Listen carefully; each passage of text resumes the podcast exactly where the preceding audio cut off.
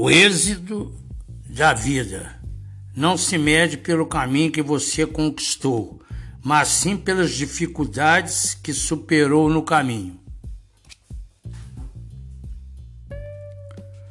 Para refletir, quando tudo nos parece dar errado, acontece coisas boas que não teriam acontecido se tudo tivesse dado certo.